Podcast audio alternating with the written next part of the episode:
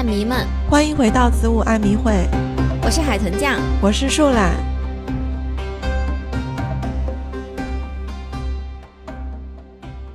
Long time no see，大家好长时间不见啦。对呀，不知道大家有没有想我们？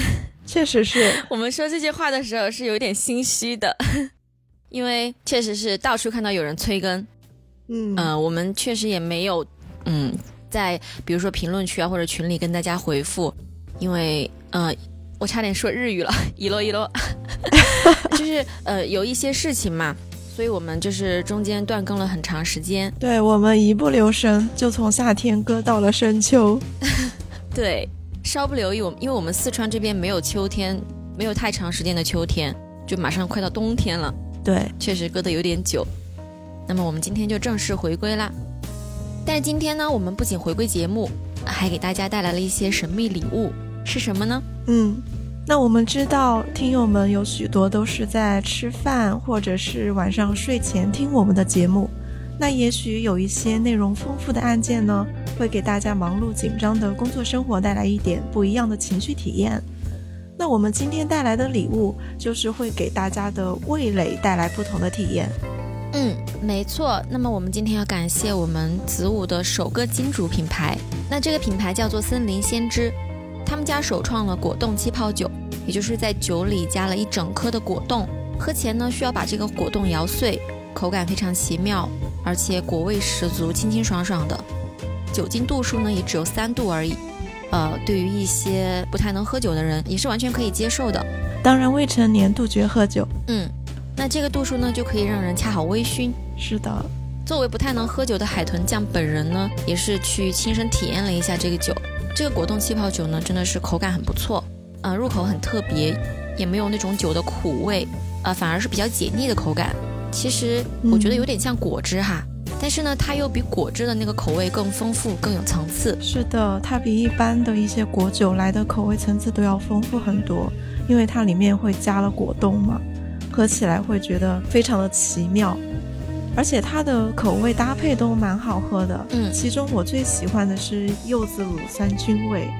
啊，是，我也尝了一下，这个味道确实挺特别的。那这个酒还有一个实用场景，就是在你吃辣的时候，它可以帮你快速解辣，特别是在大家呃聚餐、呃炫炫辣火锅或者是烧烤的时候，呃搭配饮用也是很不错的是。的，众所周知，呃也不知道大家是不是都知道哈，反正我俩是四川人嘛，所以日常生活中都很爱吃辣。那如果吃到非常辣的东西的话，之前我比较喜欢喝酸奶或者是无糖可乐，那现在也有了这个新的选择，就是喝这款低度酒的话，也是没有什么压力，反而很解辣。对，而且这个酒呢，嗯，我也想提一点，它在视觉上也给我一种很轻松愉快的感觉。它的包装设计都非常的漂亮，就是会有一种你下班回家看到它摆在那里，你都会觉得啊，心情瞬间好了一些。是的，拿到这个产品的时候呢，就是它也是有好多款嘛，就每一款都让人眼前一亮。不管是它的设计还是它的口味搭配等等，都做得很好。那现在森林先知给我们频道一个专属优惠，这款果冻气泡酒原价是八十五元一箱，大家从我们的简介可以复制我们的粉丝专属口令，然后进入到橙色软件之后呢，大家就会享受到我们播客的专属优惠，五十一元一箱。那给客服报暗号“子午暗迷会”，还会赠送一个可爱的手机支架。是的，那如果大家感兴趣的话，可以去简介里面看一看。哦，对，我们这边还给大家准备了福利，来，舒兰给大家介绍一下。我们跟金主申请到了一些粉丝福利，我们预计在这期节目发布之后的两天左右的时间，会在我们的听友群里面进行一个抽奖，幸运儿可以免费获得森林先知的精美礼包一份。所以说，大家有兴趣的可以赶快进我们的听友群哦。对，好，那么我们说回今天的节目。那前阵子大概是七月半的时候，我们群里就有一些听友在提议说：“哎，你俩要不出一期这个灵异专题吧？”然后当时我俩的反应就是说，这可能不太合适，对吧？嗯，我们毕竟是专门讲罪案的一个播客嘛，就还是要贴合现实一点，唯物主义一点比较好。但是之后呢，我俩又讨论了一番，说，哎，要不出一期这个真实罪案，但是这个案子可以稍微带一点灵异色彩。那好像这样既可以满足我们这几位听友的这个期望，又完全符合我们这个真实案件的主题。只不过呢，这期中元节的主题来的晚了一些啊。是。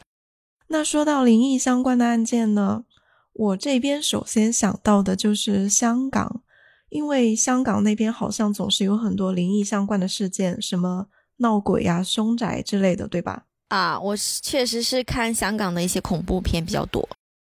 那了解树兰的同学肯定都知道，他是对这种灵异题材非常感兴趣的，所以说他这一期就强烈要求他来主讲，大家期待一下树兰的讲述吧。那么我这边呢，就找到了香港的一个案件，仔细了解之后呢，这个案件有一些很玄乎的地方，还是让人觉得有些瘆得慌的。那么废话不多说，我们马上就开始今天的案件吧。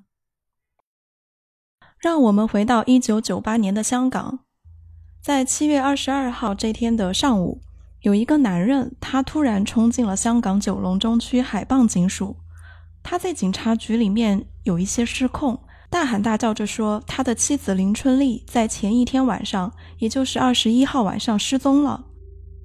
那这个男人呢，他是香港的一个上市公司乔威集团董事局的主席。而他的妻子林春丽也是这家公司的执行董事，嗯，那么也是相当有头有脸的人物了。是的。那么在同一天，还有一个女人也急匆匆地跑到警察局报案，她说自己的好朋友蔡秀珍在昨天晚上彻夜未归，非常的反常。嗯，那有两名女子同时都在昨晚二十一号失联，警察这边也比较引起重视。立马着手开始调查。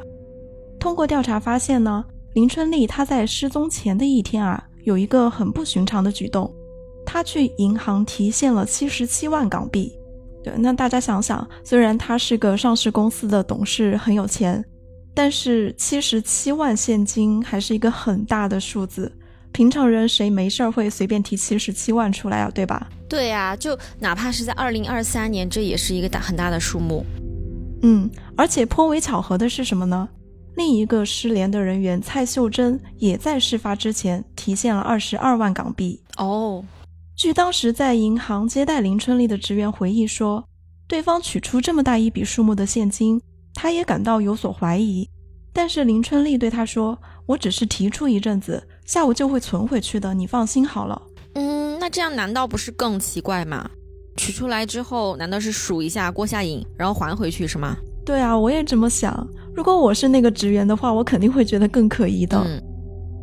那现在看来，两名女子在同一天失联，而且失联前都有一样的很莫名其妙的举动，这就很难不让人怀疑他们的失联大概率是有什么关联的。没错，海傍警署也立刻对这个事件进行了全盘调查，他们顺藤摸瓜。发现林春丽、蔡秀珍都和一个叫做徐顺琴的女子关系非常紧密，而这三个人呢又有个共同点，那就是咱们有说到林春丽她是一家上市公司的董事，而另外两名女子的丈夫也都是香港的富商，所以说他们三个人都是有钱人。嗯，对，而且他们三人的年龄也相仿，都是四十多岁。而现在，关于林春丽、蔡秀珍这两个人，警方手头是没有什么线索，所以警方就决定去调查一下这个徐顺琴的情况。嗯，七月二十三号，警方找到了这个徐顺琴居住的地方，也就是位于九龙湾的德福花园。由于实在是没有更多的线索，他们就只能去挨家挨户的上楼询问，随行的还有大楼的物管。当他们走到五楼的五零幺室门口。就发现，哎，这家人门口挺异常的，因为他们被门口上方的一面铜镜吸引了注意力。哦，我知道了，那种铜镜就是跟什么玄学相关的，是吧？就是什么邪魔退散啊，或者说是反弹给别人什么的。反哎，我只是随便说说哈，不是特别懂。嗯，就大概是这么个驱邪的作用吧。嗯，而且警员看到这面铜镜还不简单。因为这面镜子上还有一把被红线紧紧缠绕在一起的剪刀啊，那这个感觉更明显了耶，就是不单单是一个镜子，好像确实是玄学那一套是吧？嗯，那这个时候，旁边的物管就说了：“这个是用来封印鬼的东西。”他说的挺玄乎哈，警员们就更加怀疑这个屋子里是个什么情况了，准备进去一探究竟。可是啊，无论警方怎么敲门、怎么喊叫，这个房间里就愣是没有回音。但是现在情况又比较紧急，于是呢，他们就呼叫了支援人员，多人合力将这个大门给撞开了。撞开之后，警方首先是看到在这个屋子里面灯还亮着，然后他们就往里面走。没走几步，进入了客厅，然后突然脚下撞见了一个东西啊！什么东西啊？低头一看，居然是一具尸体。嗯，那当然，接下来他们马上就把现场给封锁了起来，接着在屋内搜查。嗯，但接下来更加毛骨悚然的是，他们每推开一个房间的门，都发现里面有一具尸体，分别是在两个卧室。浴室还有厨房，也就是说，加上客厅里的那一具，总共是有五具尸体在这个房子里。天哪！其中有三名女性看起来比较年长，有两名看起来是相当的年轻。而且警察还注意到，这五名死者全部都是面部肌肉绷得很紧，牙齿紧扣，看起来他们的这个死相也是比较诡异。嗯，除此之外，更奇怪的是。其中那三名看起来比较年长的女性身上还都穿着道袍啊！而且警方在现场呢还发现三张红色纸条和一些奇怪的东西，比如说香炉啊、神坛之类的，就看起来像是用于某种仪式的法器，就好像是他们在这儿做了一场法事之类的。好吧，果然是和玄学相关。嗯，负责调查此案的警员们很快就确认了这五名死者。正是四十八岁的林春丽，四十二岁的蔡秀珍，四十二岁的徐顺琴，另外两个呢是徐顺琴的两个女儿，十七岁的李银辉和十五岁的李银熙啊，这么小，对，都还是未成年的孩子。徐顺琴就是这儿的屋主，然后那三张纸条上的字迹也得到了证实，分别就是林春丽、蔡秀珍、徐顺琴三个人写下的。另外，现场呢也没有留下什么搏斗的痕迹。而且尸体应该也都没有被人移动过，那这样看来的话，这个五零幺室应该就是第一案发现场。那没有什么搏斗的痕迹，难道是自杀的吗？那个纸条上写的是什么呀？哦，这几张红色纸条上面的内容，主要就是一些感情方面的问题和诉求，比方说写到自己的老公出轨了，而且对方还逼着自己离婚。如果真的离婚的话，女儿的生活费也会没有着落呀。总之就是这样类似的一些困扰和抱怨啊。嗯，那听到这儿的话，我会觉得他们是不是在进行一些什么做法、修行之类的？然后呢，为了什么信仰集体自杀呀？会是这样的情况吗？对，尤其是他们还穿着道袍，现场摆放着香炉那些东西。加上刚才说到门外的铜镜和剪刀，对吧？对呀，这一切都让这起集体死亡显得是很不寻常。嗯，然而除了这些以外，其实还有一个事情是让这起案件更加染上了灵异色彩。就是说，原来在七月二十二号的这天，就是我们前面说到被害者的家属还有朋友去报案的那一天嘛。就在那天下午两点的时候。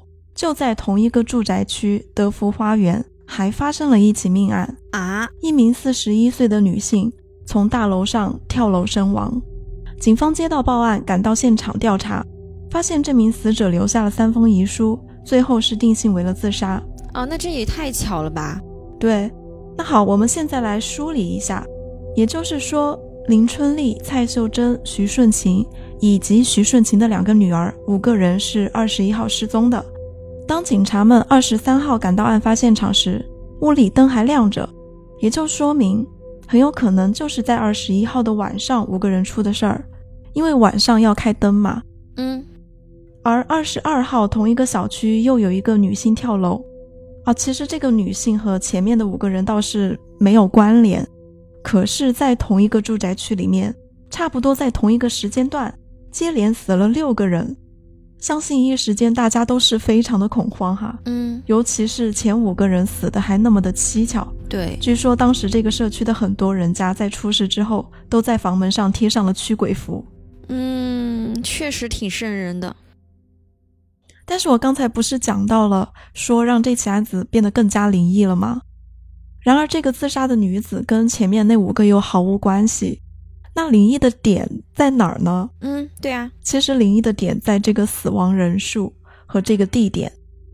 原来，在本次案件发生的整整十九年前，在同一天、同一个地方也死过人，而且死的人数也是六个人，而且跟此次案件相反，正好死的是六个男人。鸡皮疙瘩掉了一地。那好，我们回到十九年前的这天，也就是一九七九年七月二十二号的傍晚。那个时候，德福花园还没有成型，还处在一个施工中的状态。工地上到处都是辛勤劳作的工人。那这个时候有六名工人，包括五名钉板工人和一名杂工，他们正搭乘升降梯准备运输两包水泥去到十二楼。在达到八楼、九楼大概这个高度的时候，升降梯不知道为什么就突然失灵了，开始急速的下坠。嗯，那你想想这个掉落的速度，这个高度，六个人掉下来被压在这个升降梯里面。怎么还可能有生还的机会？当时只听到地面上很巨大的轰的一声，把所有人都惊在了原地。反应过来之后，其他的工人赶紧跑到事发现场，用力敲开这个升降机，就只见到里面有两个工人浑身是血的倒在门口，另外有一名工人手脚都折断倒在另一边，还有三名工人要么头骨破裂，要么被钢筋刺穿腹部。那可想而知哈，这个现场肯定是极其血腥恐怖的，好惨啊！嗯，估计当时看到这个画面的人都是留下了很重的心理阴影。嗯，根据报道呢，这六名工人都还很年轻，其中有一个二十九岁，结婚不到一年，妻子还怀着身孕；有一个是三十岁，本来定于一个月之后就要结婚，而且据说他原本是做其他工作的。就是为了筹钱办婚礼，才临时改行跑来工地上班。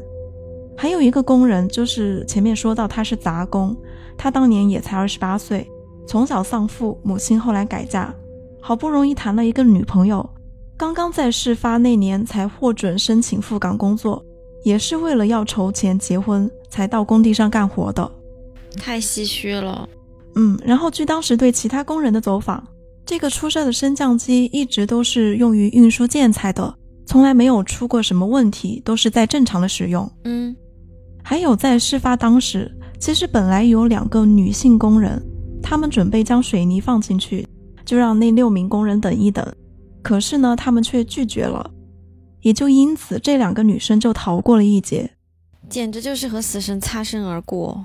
他们说当时看到电梯关上门，他们俩就转身离开了。完全没有料到升降梯不一会儿就轰的一声掉在了他们身后。那最后这起事件是被法院裁定为了意外事件，相关的责任单位也就只给这些工人的家属赔偿了几万元，这也让家属们非常的不满。哦，所以说现在在德福花园这个地方发生的这个六名女性连续死亡的事件，就开始被大家和十九年前的那起工地的意外事件给联系起来了。因为又那么恰好嘛，正好是同一天发生的。嗯，就比如说，在这个物管大爷的眼里，他觉得这六名工人当年就是惨死于此，所以在十九年后的这一天，他回来夺走了这六名女子的性命。这说法，然后大街小巷也都开始疯传，说什么十九年前的六个冤魂回来了，回来接他们的鬼新娘。这种传闻在坊间是越传越夸张。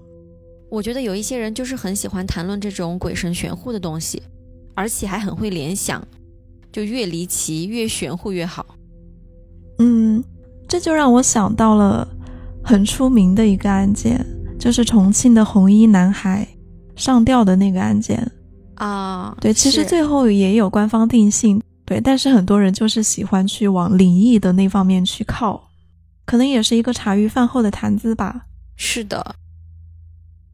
好的，我们现在回到九八年的这个德福花园舞尸案，咱们不可能说还真的是冤魂回来索命给自己找什么鬼新娘吧？至少在咱们这种唯物主义战士看来，哈，我们不太相信这一套。对，那这五个人的死亡原因是什么呢？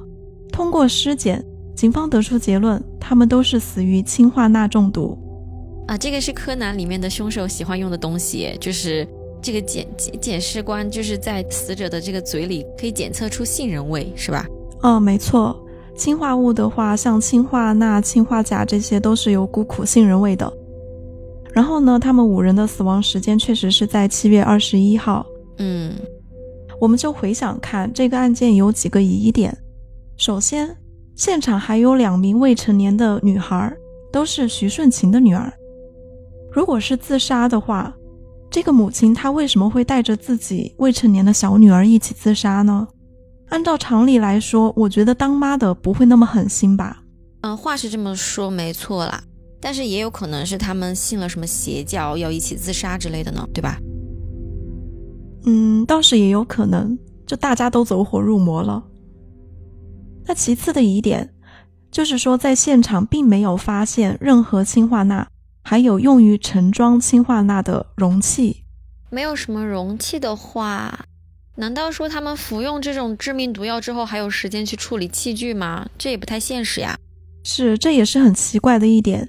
因为根据我查询到的资料显示，氰化钠口服五十到一百毫克便会引起猝死。重度中毒的话，是可以几分钟之内闪电去世的。所以说，如果他们自杀的话，真的会有那么多时间去让他们处理这个药物吗？再者，别忘了我们前面还有说到，几名死者在之前都有去银行提现数十万元啊，对，而在案发现场却是没有发现任何现金的踪迹的。那所以这么一看，现场很可能还有第六人在场，对吧？那这一大笔钱。也许就是被这些人给拿走了，而且他还处理了这个现场的毒药。没错，警方当即就排除了五人自杀的可能性，转而将其定性为一桩狠毒的恶性谋杀案。嗯，根据警方的推断，既然案发现场没有一丝搏斗的痕迹，那凶手就很可能是这五人或者是其中谁的熟人。所以他们首先是从受害者的人际关系网中去寻找相关线索。嗯。而这个方向也是对的，警方就发现了一个很可疑的人，在徐顺琴的好友中有这么一个姓毕的男子。这个男子之前和这三名成年女性都有非常密切的联系，而这人在当地哈，呃，还算有名气。他有一个外号叫做茅山道士。对于这个称谓，我相信中国人应该都不会觉得陌生吧。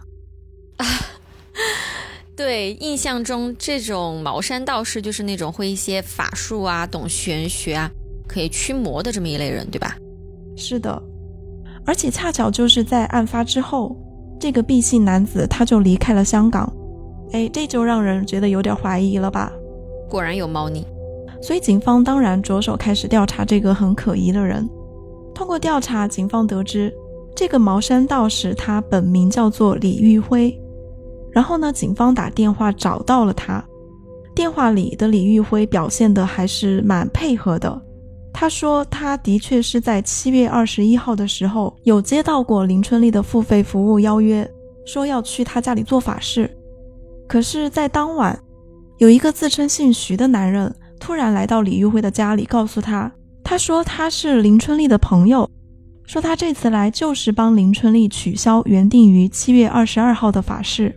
同时还帮林春丽付了三千块的违约金，所以后来李玉辉自然也就没有去做这场法事了。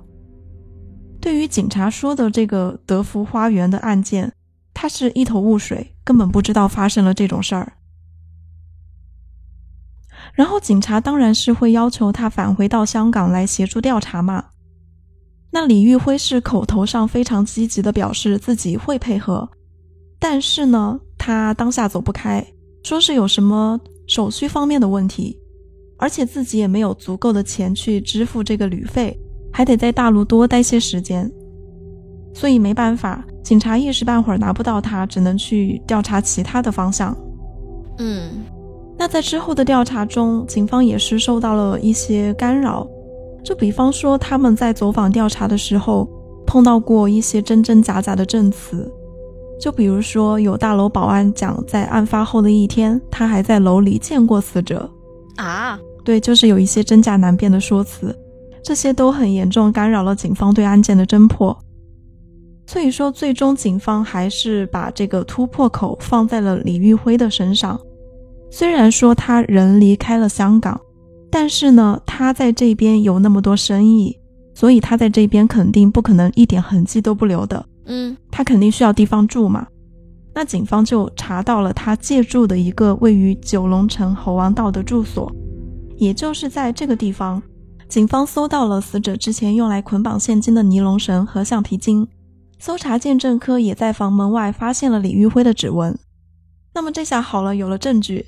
于是香港警方就通报大陆警方，请他们立刻协助逮捕李玉辉。那这么玄乎的一个案子，没想到警方破案还挺快，对吧？对，破案还是相当的迅速了。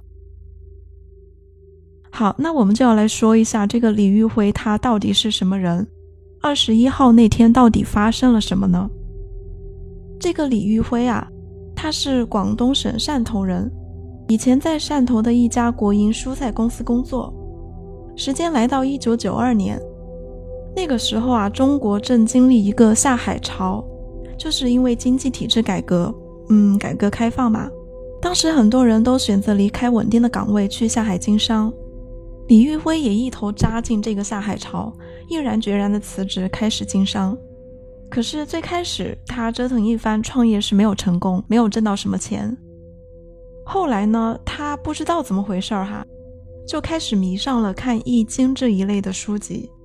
还专门去到了广州的一个气功培训班参加进修，因为八九十年代的时候，我们也有掀起过一阵气功热，我就想起了那个，我之前不是看过《宇宙探索编辑部》这个电影吗？里面的主角，他就是有一个造型，头顶一口锅啊，这个好像就是模仿以前气功流行的时候的一种造型，当时的人们相信。头顶一口铝锅可以接受什么宇宙气场啊，还是元气之类的啊？怎么这么搞笑？就是可以用来帮助他们修炼气功，对，很离谱。那么在课程结束之后，在他这一番的学习之后，他再次返回汕头，哎，就这么摇身一变成了一个精通玄学和五行八卦的风水大师，而且他之前啊，据说还研究过一些心理学。啊，又有着三寸不烂之舌，所以说对于大部分人们的诉求和询问，他还都能说个八九不离十的。久而久之，他就在当地远近闻名了。嗯，又过了两年，到了一九九五年的时候，李玉辉他去香港探望自己的妹妹。他这个妹妹在香港做什么呢？哎，和他哥的行业就还有一些类似。他这个妹妹啊，就在自己住的地方。摆放了可以祈福的那种神坛，嗯，那这种私人设置的地方会有人来吗？哎，你别说，还真有，而且人还不少，尤其是很多妇女都喜欢来这儿祈福。大多数人的祈求就是为了家人驱邪呀、天福天寿啊、家宅平安啊，还有什么赶走小三儿之类的，就是这些愿望吧。那看到这样的景象，李玉辉可就眼红了。因为这是实实在在的商机呀，就像这样，在家里面随便摆个神坛都有那么多人来拜，对吧？那还不赶紧把事业重心转到香港来？嗯，毕竟那个时候香港人很有钱嘛。于是乎，李玉辉在接下来的几年内，把事业中心就转向了香港。在香港，他以汕头风水大师的名头，可谓是闯出了一片天地，接待各种人群，为他们算卦测字、占卜看相。短短几年时间，他就赚了二十几万，这个数字在九十年代肯定算是相当不错了。嗯，反正他就是靠这种坑蒙拐骗的手段谋取了许多钱财。嗯，但他干的这些事儿吧，虽然说是骗人是不好的，但是也只能说是周瑜打黄盖，一个愿打一个愿挨。因为其他的那些人就是很相信他，就是愿意给他送钱。的确。所以他也一直没有惹上什么纠纷和官司。直到时间来到一九九八年的六月份，李玉辉他在深圳碰上了林春丽、蔡秀珍、徐顺琴这三个有钱人。这三个人在李玉辉给他们算命的时候是非常非常非常的信他，然后李玉辉就答应他们，说之后会专程去到香港徐顺琴的德福花园的住所看看风水，然后在那儿为他们三人做那种天寿，就是添加寿命的法事啊。李玉辉就说，那这个法事呢，需要准备一些贡品。一般说到贡品，我其实会想到准备一些什么符纸啊，或者头发呀、指甲什么的。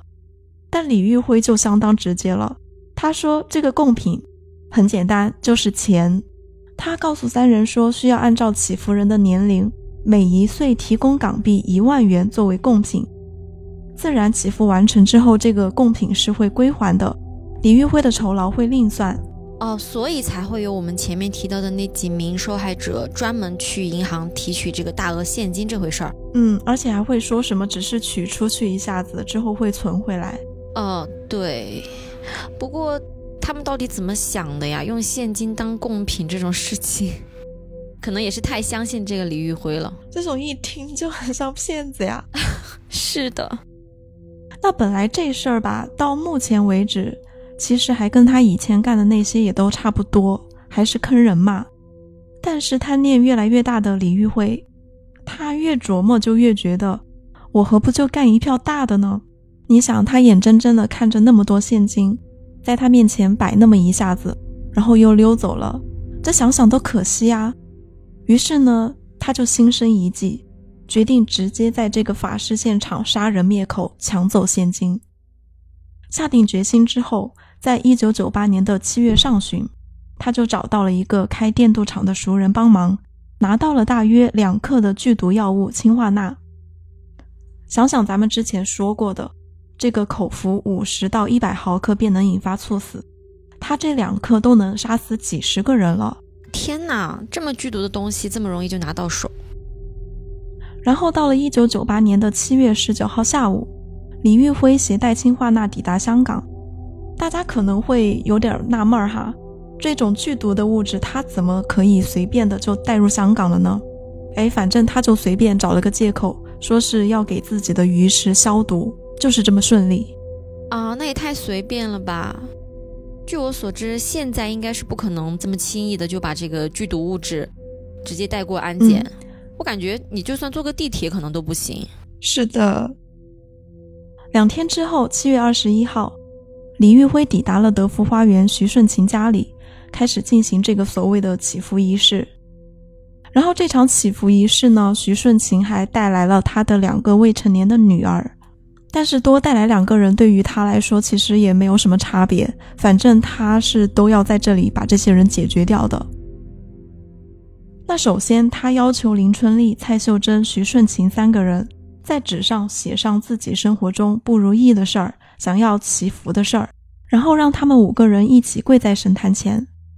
等五人在坛前祈福的时候呢，他就悄悄地拿出氢化钠和矿泉水，倒入碗中搅拌均匀，然后拿出碗告诉在场的所有人说：“这个是他专门调制的符水，就是用符纸调的那种仙水，祈福的人必须要喝下去才有用。”他先要求许顺晴把符水拿给他的两个女儿。分别去到两间卧室去喝下。他说：“为什么要先给孩子喝呢？因为这个仙水是要先给子女喝才会灵验。”然后他要求林春丽、蔡秀珍、徐顺晴三个人分别在客厅、厨房和厕所喝下符水。哦，他这么做肯定就是要把所有人都给分开，因为如果他们聚在一起的话，但凡有一个人先出现了这个中毒症状。其他人察觉了，那如果还没喝下的话，不就败露了吗？是的，肯定就是这个原因。就这么轻飘飘的，他夺走了五条性命。谋杀结束之后，他将三名女子写下愿望的红色纸条放在了客厅中间，企图伪造一种他们对这个世界绝望、集体自杀的假象。嗯，然后夺走了三人取出的一百二十万港币，当天晚上就连夜逃回了汕头市。抢到钱之后呢，他将一部分钱藏在了表妹家里，其他的赃款就被他和女朋友英丽兑换成了人民币，分别在大陆存入了多家银行。然后两个人一同逃回了湖北省武汉市阴丽的家里躲起来。但是纸总是包不住火的嘛。嗯，有一天他在家看报纸，才发现这事儿已经捅破天了，在香港已经是闹得人尽皆知了。他觉得英丽家可能并不安全，所以他又逃到了湖北省通城县的一个朋友王某家里。但是他再怎么躲也没有用，对，大陆这边的行动还是很迅速。汕头市公安局的刑警前往武汉的英丽家里搜查，并没有找到人。然后一个多月之后的九月十五号，警方终于摸爬到了通城县，将李玉辉和英丽二人一同抓获。那想想看，在一九九八年的话，当时还没有那么发达的天眼系统嘛，所以可能搜寻起来还是相对困难一点。但好在还是把他们给抓到了。嗯，没错，这案子还是破得很快的。对。李玉辉在被抓之后呢，他接受警方询问的时候，还口口声声的说自己和这个案子毫无关系。那警方问他：“你为什么要逃到大陆呢？”他说自己逃到大陆是因为有黑帮要找他麻烦。况且他说自己也相当有钱，他家境富有，根本就没有理由再去劫财杀人啊。然后为了证明自己的清白，他前后连续绝食了四天，表示抗议。当然，他的绝食计谋并没有奏效，警方依旧是不放弃对他进行一次次的审讯，直到他终于装不下去了，才坦白了整个案件的经过。最终，一九九九年三月二十三号，在汕头市中级人民法院，李玉辉以故意杀人罪和抢劫罪被判处死刑，没收全部财产。但是他到这个时候都还不死心，他上诉，并且又提出了一套说辞。他说这事儿其实另有主谋，对方叫做一指禅徒弟，而他前去德福花园完全就是协助这个人的。其实整个案件跟他的关系并不大，他在这个案子里面起到的只是提供毒药，还有取走现金这两个辅助的作用。真是张口就来。嗯，当然这些鬼话并没有用。一九九九年的四月二十号，二审维持原判。而且由于当时最高人民法院下放了死刑授权，在宣判当天他就被执行了枪决。哦，这么快，真好，非常大快人心。因为香港早在一九九三年的时候就已经通过法案，正式废除了死刑，所以幸好他是在大陆被捕，在大陆被判决的。嗯，好在没让他逃过这个惩罚。那案件发生之后，虽然最后是侦破了。但是坊间关于德福花园的传闻还是没有停下来，而且据说后来这里还发生了一系列其他的灵异事件。哦，当然这些呢也是我在网络上搜索到的一些传闻，嗯，具体是否真的有发生过哈，我也不得而知。大家也就当听个乐子吧。对，就据传在当时谋杀案发生之后，德福花园接连有几个清洁工都辞了职。其中有一个清洁工就说，他每晚到凶杀案发生的那层楼去倒垃圾的时候，就会听到一阵一阵急促的脚步声，就好像那种穿着拖鞋走路的声音，而且还会有女人说一句话，说等我呀，我今天还没倒垃圾呀。哎呀，天哪，好吓人！对我觉得还是蛮鸡皮疙瘩的。嗯，可以说这起案子影响了许多人。尤其是在德福花园，尤其是在案发的同一栋楼居住的居民，都是过得担惊受怕，精神状态也受到了巨大影响。就比如说有一个女住户，她在案发之后接连三天都无法入睡，直到她去姐姐家借宿才能勉强睡着。后来她的精神压力越来越严重，甚至白天也不敢回家，要等丈夫下班才能一起回去。而且在家里洗澡啊，或者上卫生间啊，他都不敢关门。那自然了，在精神困扰这么严重的情况下，后来也只能选择搬家。那像他一样，有很多住户都受不了，接连搬离了这里。嗯，可以想象，他们确实是生活在那种阴影之中。毕竟当时那个鬼新娘的传闻还是传得蛮离谱、蛮广的，相信给很多人都是造成了一些精神上的压力吧。对。好的，案件呢就讲到这里结束了。今天这起案子听上去是带有一部分灵异色彩的，但是归根结底，它还是一件毫无争议的人为的谋杀案件。对，凶手李玉辉利用玄学走上了坑蒙拐骗、直至杀人劫财的这条歪路。嗯，而且这个案子整体听下来，让我想到了我们的第四期，就是那个女版汉尼拔食人案，他当时也是，嗯其实我都有一点不记得了。做占卜啊，你看你这记性，然后也是说可以帮人解惑，帮人找工作，帮人找对象，然后呢，在他家里给人家下，然后抢走了他们的钱，这样。哦哦，对对对，听上去还有点类似。是的，那说到中国传统文化，包括易经什么的，还有一些算命看相、玄学的东西，我们在这儿并没有说去完全否定这些东西的真实性、准确性。呃，因为我知道在我们播客界还有一些专门讲玄学的一些播客，呃，我偶尔还会去听，你知道吗？就是有一些嗯还做的挺好的。那所以说，在我个人看来哈，我是相信人类的科学是有边界的，就有许多事情是人类无法用现在已知的这些科学知识去解释的。但是呢，即使是在这样的情况下，我们也是应该理智行事，尽量的把命运掌握在自己的手里，而不是啊、放下一切现实，盲目的去相信一些毫无根据、听上去过分玄乎的人或者事情上面。嗯，其实我觉得玄学的一些东西也算是我们的老祖宗留下来的一种文化、一种瑰宝。但是现在确实有蛮多人会利用这个去坑蒙拐骗，对，所以大家还是要注意甄别吧。大多数时候，就像海豚这样说的，还是要相信命运掌握在自己手上，要相信事在人为，人定胜天。像这种让你拿钱去当贡品的，就千万不要相信。对，总之大家擦亮双眼，捂紧钱包就对了。嗯，好吧，那我们这期节目就说到这儿。喜欢我们的话，请给我们点赞、评论、收藏。对，想要收听更多的真实案件，别忘了关注我们。哦，对，想要抽取粉丝福利的话，别忘了进我们听友群哦。那我们下期再见喽，拜拜。拜拜，我们下期见。